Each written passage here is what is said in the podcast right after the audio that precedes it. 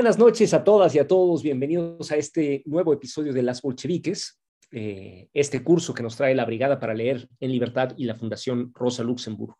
Yo soy Oscar de Pablo y estamos aquí como todos los martes a las nueve de la noche presentando este curso. Eh, antes que nada, como siempre, les quiero platicar lo que vamos a tener esta semana en, estos, en nuestros canales, pero en esta vez eh, quiero hablarles de algo que va más allá de nuestros canales de Internet, porque estaremos en vivo, en directo y en persona en la Feria del Libro de Ciudad Nezahualcóyotl, en la, en la explanada delegacional, empezando mañana, miércoles 11 eh, de mayo, y vamos a estar ahí miércoles, jueves, sábado y domingo, con actividades desde las 10 de la mañana, este, eh, con escritores, charlas, conferencias, como ustedes saben, y eh, venta de libros muy por debajo de los precios del mercado, y pues va a ponerse muy bien. Si ustedes viven cerca o en Ciudad Nezahualcóyotl, pues no dejen de, participar. También les quiero recordar que este curso, Las Bolcheviques, se, queda colgado desde el primer episodio hasta, hasta el actual en las distintas redes de la brigada y también en, audio, en el formato podcast, para que ustedes lo, lo oigan si quieren, este, mientras manejan, lavan los trastes, hacen el quehacer o cualquier cosa que les, que les guste hacer. Bueno, em, el día de hoy quiero eh, tocar una de las bolcheviques más importantes de todas, quizá no tan famosa como Alejandra Kolontai o Nadezhda Krupskaya, eh, pero realmente eh, un, modelo de dirigente, este, y quizá la bolchevique que, ocupó eh, puestos más destacados en la jerarquía del partido, sobre todo en el momento de la revolución y en los primeros años que le, siguieron. Y estoy hablando de Elena Dimitrievna Stasova. Elena Stasova se distingue de otras bolcheviques que nacieron eh, a veces en, los márgenes del imperio, en familias humildes, etcétera, porque nació en la capital y en el seno de una familia culturalmente importantísima del imperio ruso. Este, entonces, en esta ocasión, eh, para variar, quiero empezar hablando de la familia Stasov, eh, en donde nació Elena Stasova. En los años 70 del, siglo XIX, en los 1870s, eh, Dmitri Vasilievich y ya tenía cuatro hijos. Vivía en Petersburgo, donde presidía la barra imperial de abogados y era uno de los asesores jurídicos que Alejandro II, el zar, más valoraba. Eh, y se hallaba, como he dicho, en el centro de una familia notable. Su hermano mayor, Vladimir Stasov, era el crítico musical más famoso del imperio. Y su hermana, Nadezhda Stasov, era una de las figuras más destacadas del incipiente movimiento educativo y filantrópico de mujeres, un antecedente temprano del, movimiento feminista ruso. Eh, de hecho, en 1878, cuando se fundaron en Petersburgo los famosos cursos Bestujev, de los que ya he hablado antes, que eran la primera universidad rusa abierta a mujeres, fue precisamente Nadezhda Stasova, la hermana de Dimitri, eh, quien fue contratada para administrarlos. Y Dimitri Stasov, el jurista, el abogado, se había casado a su vez con otra mujer eh, notable, Polixena Stasova, que, igual que su cuñada Nadezhda, ayudaba a dirigir el movimiento filantrópico. Tan importantes eran todos los miembros de esta familia que todos ellos fueron retratados en algún punto u otro por el pintor más importante del siglo XIX ruso, que es eh, Ilya Repin. Pues bien, el 3 de octubre de 1873, Polixena y Dmitri Stasov tuvieron a su quinta hija, a la que llamaron Elena o Yelena, Yelena Dmitrievna Stasova. Como corresponde a la hija menor de una familia tan acomodada, culta y progresista, Elena creció rodeada de preceptores particulares que le enseñaron historia, literatura, francés y alemán. Cuando tenía siete años, los terroristas de la Narodnaya Volia consiguieron matar al emperador Alejandro II, pero solo consiguieron que subiera al trono su hijo, el mucho más conservador Alejandro III. Entonces, Dmitri Stasov, que se había distinguido por su liberalismo, perdió el favor del trono e incluso tuvo que abandonar la capital por un, tiempo. Sin embargo, aunque nunca volvió a asesorar al zar, sí siguió presidiendo la barra imperial de abogados e incluso se encargó de la defensa de presos políticos. Entonces, y en adelante, Dmitry Stasov ejercería sobre su hija Yelena eh, una gran influencia moral e intelectual. Cuando Elena cumplió los 13 años, su familia ya había podido volver a Petersburgo y ella pudo inscribirse en la secundaria privada de Tanskasnev, que dirigía un amigo de su padre. Al cabo de tres años salió con medalla de oro y luego completó un curso adicional que la acreditaba como maestra. En 1893, cuando su madre y su tía, y entregarse al mejoramiento de las condiciones de las mujeres menos privilegiadas. Entonces se empleó como maestra voluntaria en la Escuela Dominical para Mujeres de la Sociedad Tecnológica de Petersburgo, que atendía sobre todo a obreras textiles y cigarreras.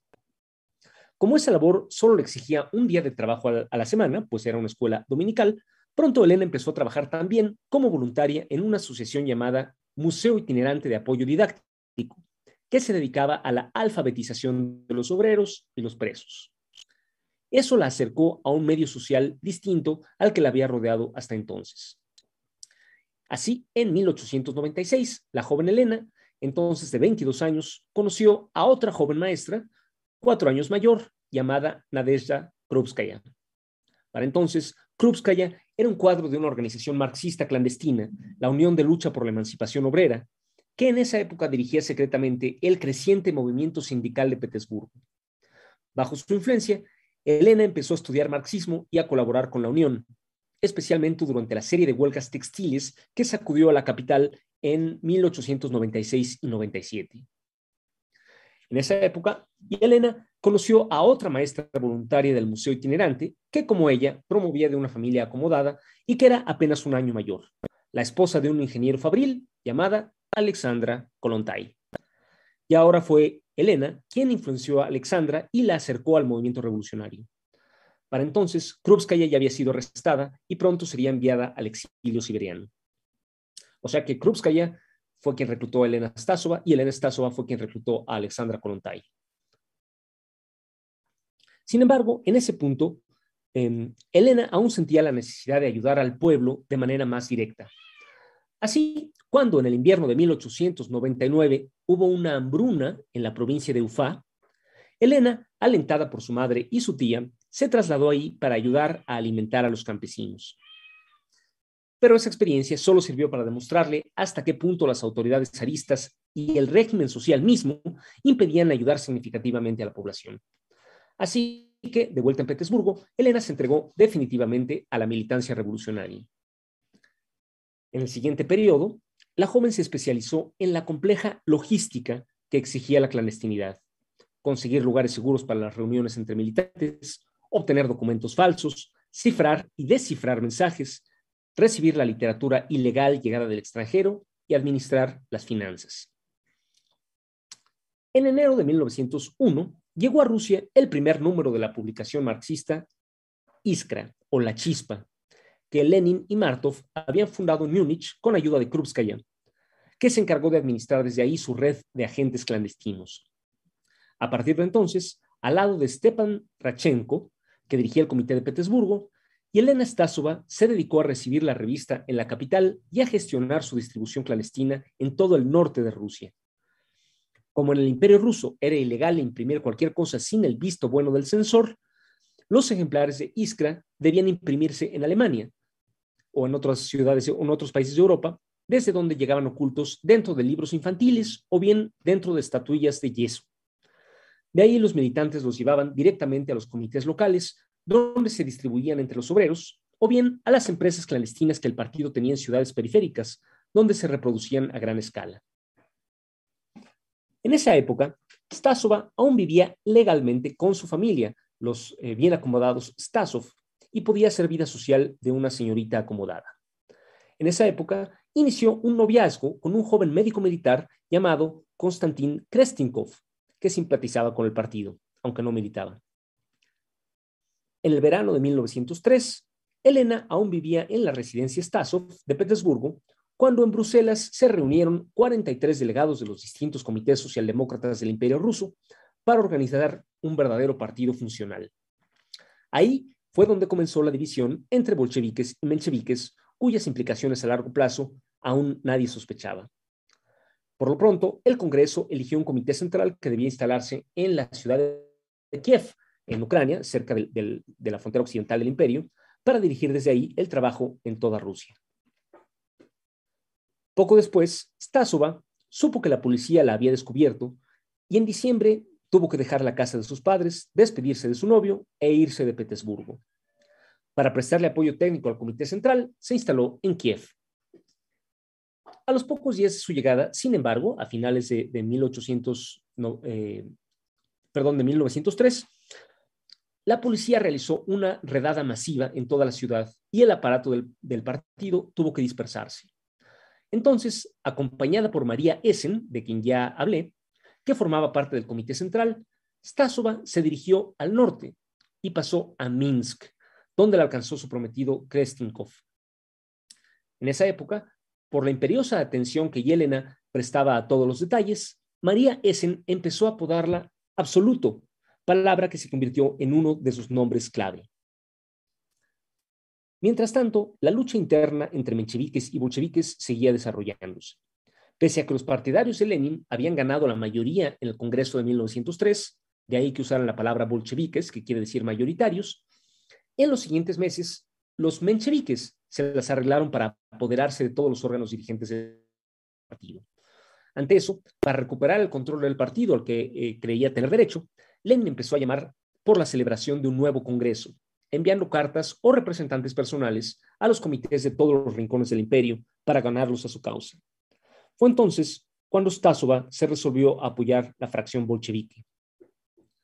Así, en vez de quedarse en Minsk con su prometido, por instrucciones del Buró de Comités de Mayoría, como se llamaba entonces la Dirección Central Bolchevique, Stasova partió a llevar correspondencia política y a establecer contactos en las ciudades próximas a Minsk, como Oriol en el sureste, Vilna en el noroeste y Smolensk en el noreste. Finalmente, en la primavera se dirigió a Moscú. Ahí, junto con eh, otros bolcheviques como Nikolai Bauman y Friedrich Lechnik, se encargó de coordinar el trabajo de los comités bolcheviques de todo el centro de Rusia.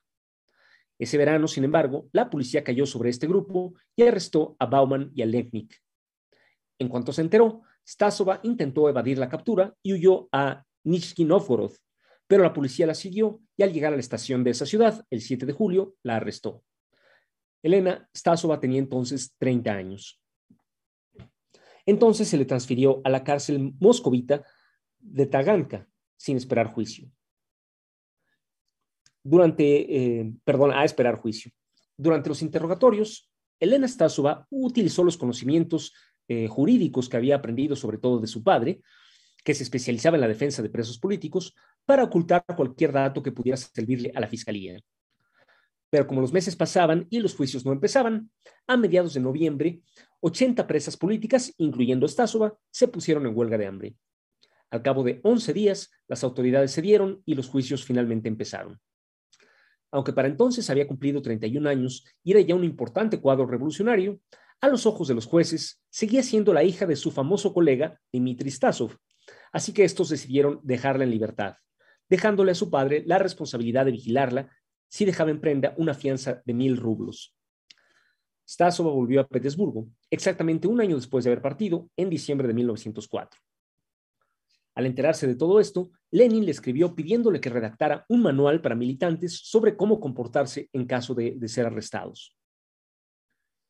Para entonces, las derrotas de la Armada rusa en la guerra ruso-japonesa habían evidenciado la podredumbre del aparato estatal zarista, contribuyendo a exacerbar las tensiones sociales.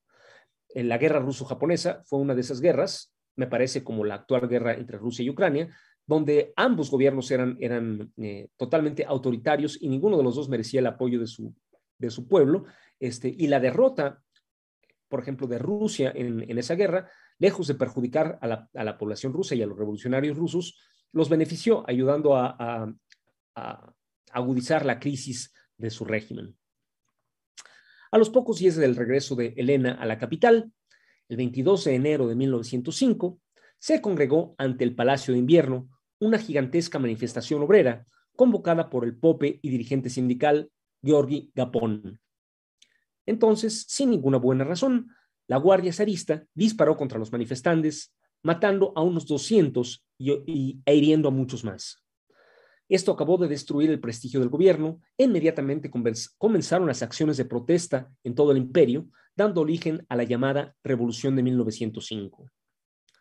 En esa época, Stasova se casó con su novio Krestinkov, dejando definitivamente la casa paterna. Esto, sin embargo, no disminuyó su, compromiso político. Cuando en mayo de 1905 Alexei Rykov y otros dirigentes del Comité de Petersburgo fueron detenidos, Elena quedó a cargo del comité. Mientras tanto, Lenin y Krupskaya seguían viviendo en Ginebra y ese agosto pidieron que se les enviara un refuerzo para organizar la cada vez más compleja correspondencia clandestina con Rusia. Y debido a sus dotes para la administración logística clandestina, la elegida fue Elena, que inmediatamente se despidió de su marido y con un pasaporte ajeno partió para Ginebra. Ahí Stasova no solo conoció a Lenin y Krupskaya, a Lenin, perdón, a Krupskaya ya la conocía, sino que se alojó con ellos y colaboró con, con, ellos durante los siguientes tres meses en la edición del periódico bolchevique, que en esa época se llamaba Proletari. Mientras tanto, eh, esto era el verano de 1905, en Rusia la revolución seguía desarrollándose. Para octubre, una huelga general sacudió todo el imperio y muchas ciudades Em, dieron origen a soviets o a consejos de diputados obreros, verdaderos órganos de poder local.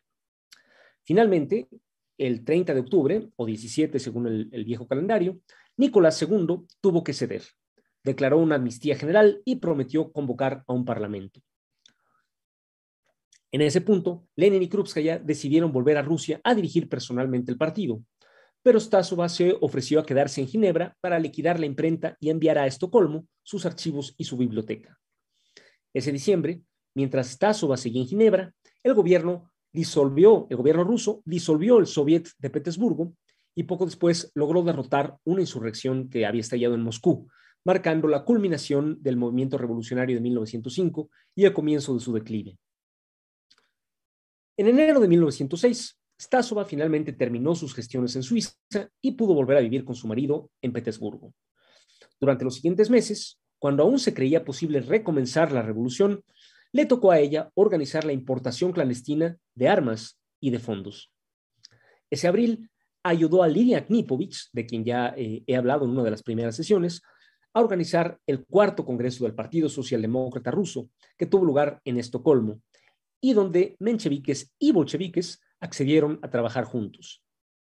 La propia Elena Stasova asistió como parte de la delegación bolchevique, en la que participaban también Lenin, Krupskaya, Rykov y Stalin. Aunque en ese congreso los mencheviques lograron una ligera mayoría, el Comité de Petersburgo siguió siendo mayoritariamente bolchevique. Así que se decidió dejar a Stasova al frente del comité de la ciudad, al lado de una menchevique llamada Raisa Carfunkel. Sin embargo, la revolución seguía decayendo y la represión seguía aumentando. Y el 7 de julio de 1906, las dos dirigentes fueron arrestadas, junto con Piotr Krasnikov, durante el allanamiento de una conferencia del partido en el Instituto Tecnológico. Entonces, las dos fueron internadas en la fortaleza conocida como el Castillo de Lituania de Petersburgo. Ahí participaron en otra huelga de hambre, esta vez exigiendo atención médica para una compañera enferma. Sin embargo, como la policía no encontró pruebas suficientes en su contra, en septiembre se le permitió a Elena salir en libertad, aunque esta vez sí tuvo que eh, abandonar Petersburgo. Entonces se dirigió al remoto puerto georgiano de Sujumi, el Mar Negro, para reponer fuerzas. Aunque en enero de 1907 su padre consiguió que se le permitiera residir nuevamente en la capital, su regreso fue breve. En Petersburgo encontró que la revolución había terminado definitivamente y que las oportunidades de trabajo revolucionario se habían reducido al mínimo. Además, en el frío invierno del norte, tanto ella como su marido Krestinkov enfermaron de tuberculosis. Entonces, en marzo de 1907, los dos decidieron abandonar Petersburgo y volver a Georgia para instalarse en su capital, Tiflis.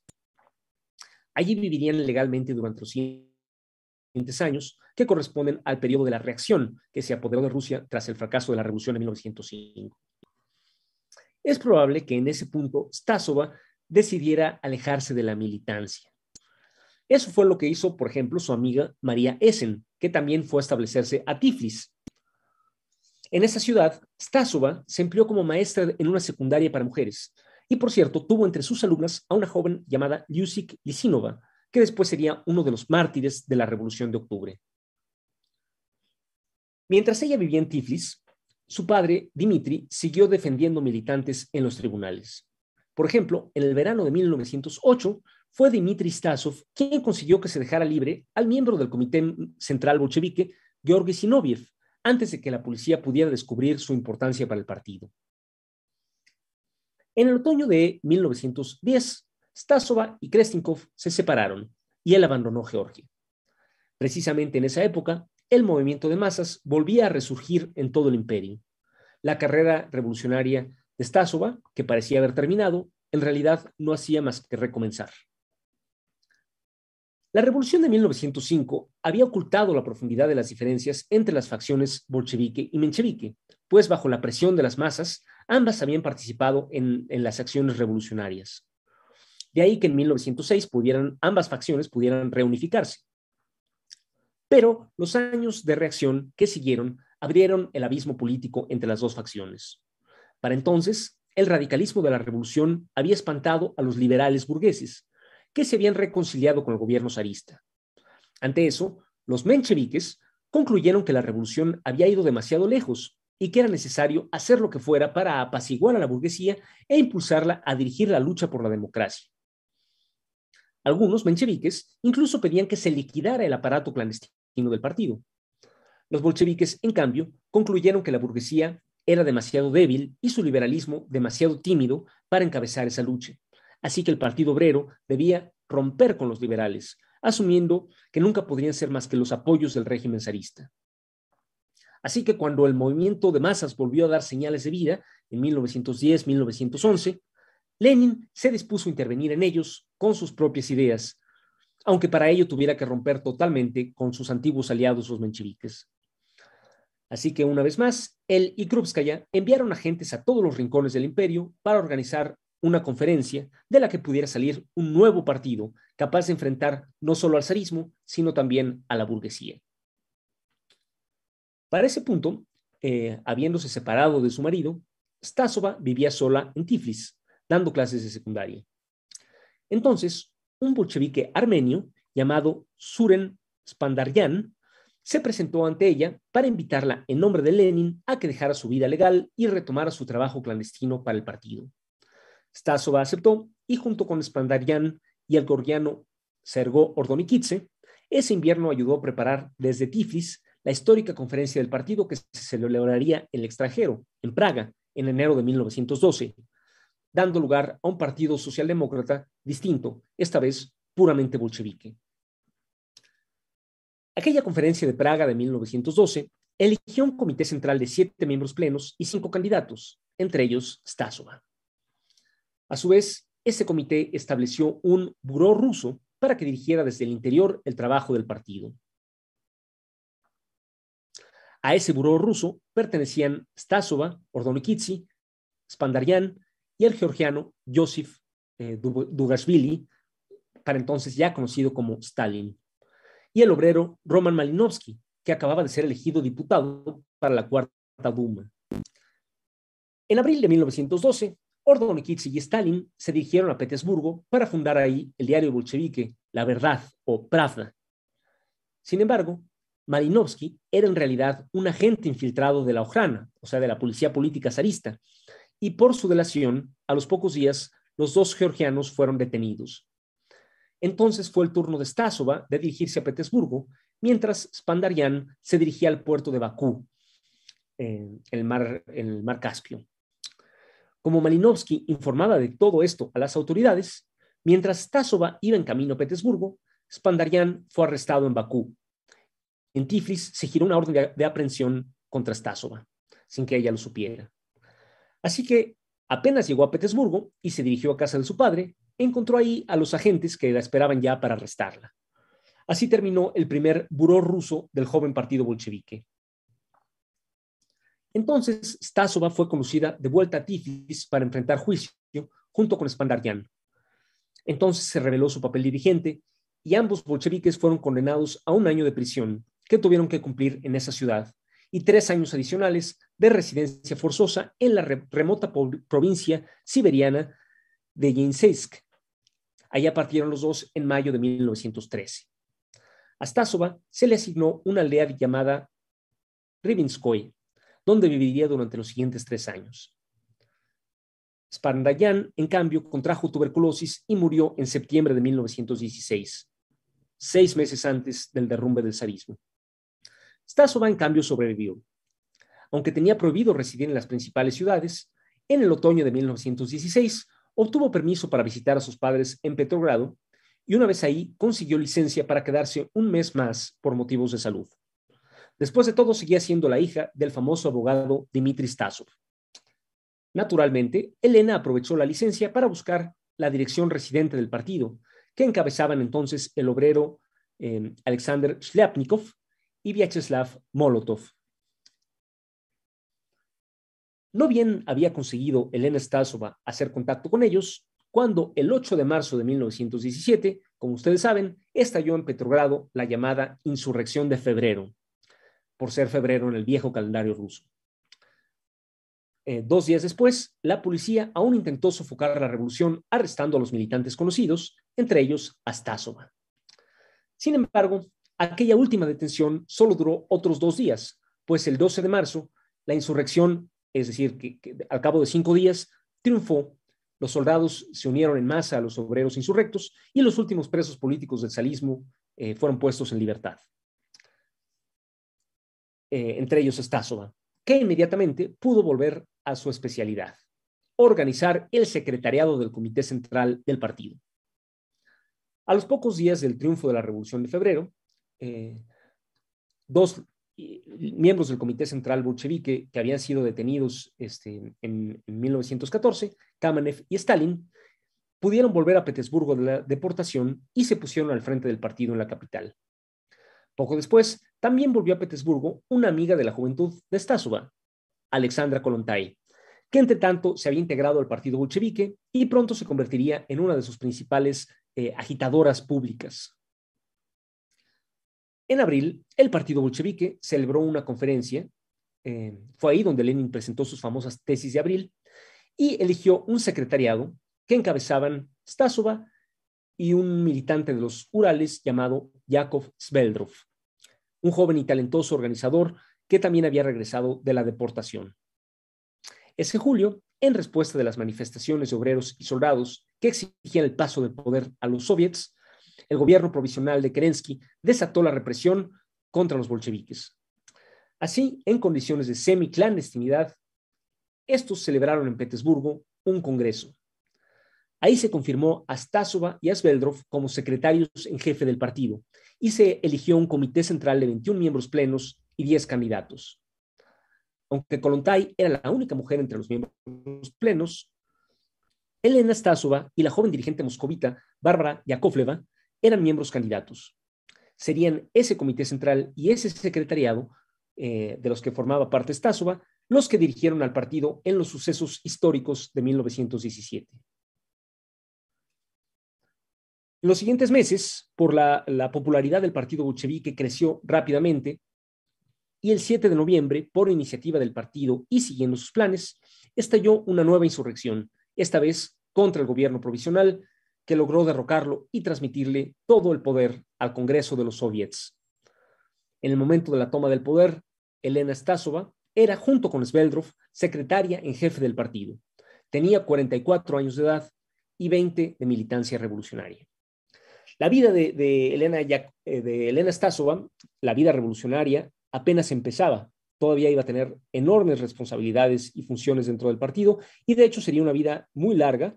Em, pero quiero hablar de eso en la siguiente sesión para que me dé tiempo de hacerlo em, con calma. Entonces, mientras tanto, eh, quisiera ver si hay preguntas, comentarios, etcétera. Mientras se animan, les recuerdo que eh, mañana, 11 de mayo, iniciamos la Feria del Libro de Ciudad Neza. Eh, a partir de las 10 de la mañana vamos a estar miércoles, jueves, viernes, sábado y domingo. Eh, no dejen de, acompañarnos. Marcos Pérez pregunta, ¿nos podrías comentar acerca de la represión de Trotsky y los marineros anarquistas y socialistas de Kronstadt en 1921? ¿Fueron las primeras peleas internas de la izquierda post-revolución? Baltasar Argüello dice, hola, aquí atento desde Calgary, Alberta, en Canadá. Eh, muchos saludos. A la respuesta a la pregunta de Marcos Pérez. Es, me saca un poco del tema de Elena Stasova, porque después voy a hablar de esa época en la siguiente, en la siguiente sesión, pero eh, no, no fue la primera bronca entre la izquierda revolucionaria después del, triunfo de los bolcheviques. Hubo una insurrección social revolucionaria de los social revolucionarios de izquierda en 1918, en la que estos, eh, este antiguo grupo revolucionario compuesto por muchos terroristas volvieron a recurrir a los, a los, mismos métodos terroristas que habían usado contra el zarismo, pero ahora contra los bolcheviques, y de hecho mataron a varios muy importantes, como a, a Volodarsky, eh, a y a Lenin lo hirieron de gravedad, probablemente contribuyendo a acortar su vida. Entonces, eh, no fue, eh, hubo varias insurrecciones militares contra los bolcheviques en plena guerra civil, contra, mientras los bolcheviques libraban la guerra civil contra los blancos, varios grupos de izquierda se levantaron también contra los bolcheviques, este, tratando de, llevarlos a veces más lejos. Em, la insurrección de los marinos de Kronstadt de 1921 fue solo uno más de esa, quizá muy importante porque fue dirigida por, por anarquistas, eh, pero fue uno más. Em, me imagino que se refiere a la represión que Trotsky, en, por la que Trotsky asumió responsabilidad como comisario del pueblo de la guerra, pero en realidad no fue Trotsky quien la, quien la dirigió personalmente estaba en, no, digo, no, no participó precisamente en su represión, pero sí tomó responsabilidad política. Em, por cierto, no fue un movimiento político, no fue una protesta, fue una insurrección militar, fue una insurrección naval, o sea, fue un levantamiento armado contra los bolcheviques, ¿no? Eh, no fue la represión de un movimiento político, fue la derrota de un, de un intento insurreccional. Em, cabe, cabe preguntarnos este, si, si, los, si los anarquistas de Kronstadt hubieran podido imponer la anarquía en, un solo país este, atrasado como era Rusia, o si tenían razón los bolcheviques en, mantener eh, un Estado obrero.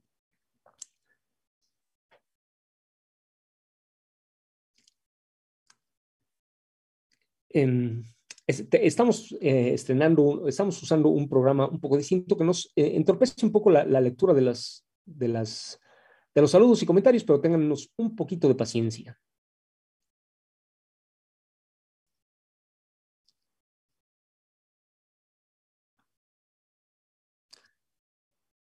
Eh, no se pierdan la próxima, la próxima sesión porque la vida de, Elena Stasova, eh, siendo, habiendo, llegando a sus más, eh,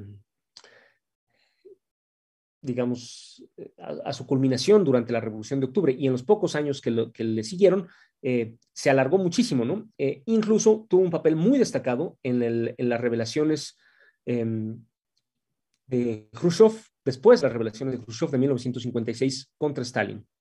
Dice Nadia Villalobos, muchas gracias, profesor. Saludos desde Costa Rica. Ojalá fuera yo profesor. Es un, es un oficio que yo respeto muchísimo, este, el de los, los maestros y los profes. Este, simplemente soy un, tipo aquí compartiendo algunas ideas. Comentario. Quienes mataron a Volodarsky fueron los socialistas de derecha, quienes también mataron a 26 comisarios en Bakú en 1918. No estoy seguro del caso de Volodarsky, pero sí estoy seguro que eh, eh, que fue como parte de la insurrección de los socialistas revolucionarios de izquierda en 1900, de los llamados socialistas revolucionarios de izquierda, que en, ese momento se unieron a los socialistas revolucionarios de derecha, o sea, este, se reunificaron con sus, con sus antiguos compañeros este, contra el poder bolchevique. Este, sí hubo una insurrección de los socialistas revolucionarios de izquierda y una ruptura de, sus relaciones en 1918. Eh, y, por ejemplo, Fanny Kaplan que fue quien atentó contra la vida de Lenin, eh, era una antigua militante de los, simpatizante de los, de los socialrevolucionarios eh, de izquierda. Quienes mataron a los, a los 26 comisarios en Bakú en 1918 fue el gobierno eh, blanco, de lo, de, o mejor dicho, menchevique, que esos sí eran, eran socialistas, digamos, de derecha. Pero son casos totalmente distintos porque los en, en, en Azerbaiyán, en Bakú, gobernaban. en cambio, en, Petersburgo, donde mataron a Urinsky y a Volodarsky, eran una, fue una insurrección este, terrorista, ¿no? Bueno, entonces eh, les recuerdo que el próximo martes a las 9 de la noche retomo la vida de Elena Stasova. Les recuerdo también que mañana, miércoles 11 de, mayo, comenzamos la Feria del Libro de Ciudad Neza eh, con actividades desde las 10 de la mañana hasta las 8 de la noche, este, miércoles, jueves, sábado y domingo. Ahí nos vemos. Cuídense mucho. Saludos.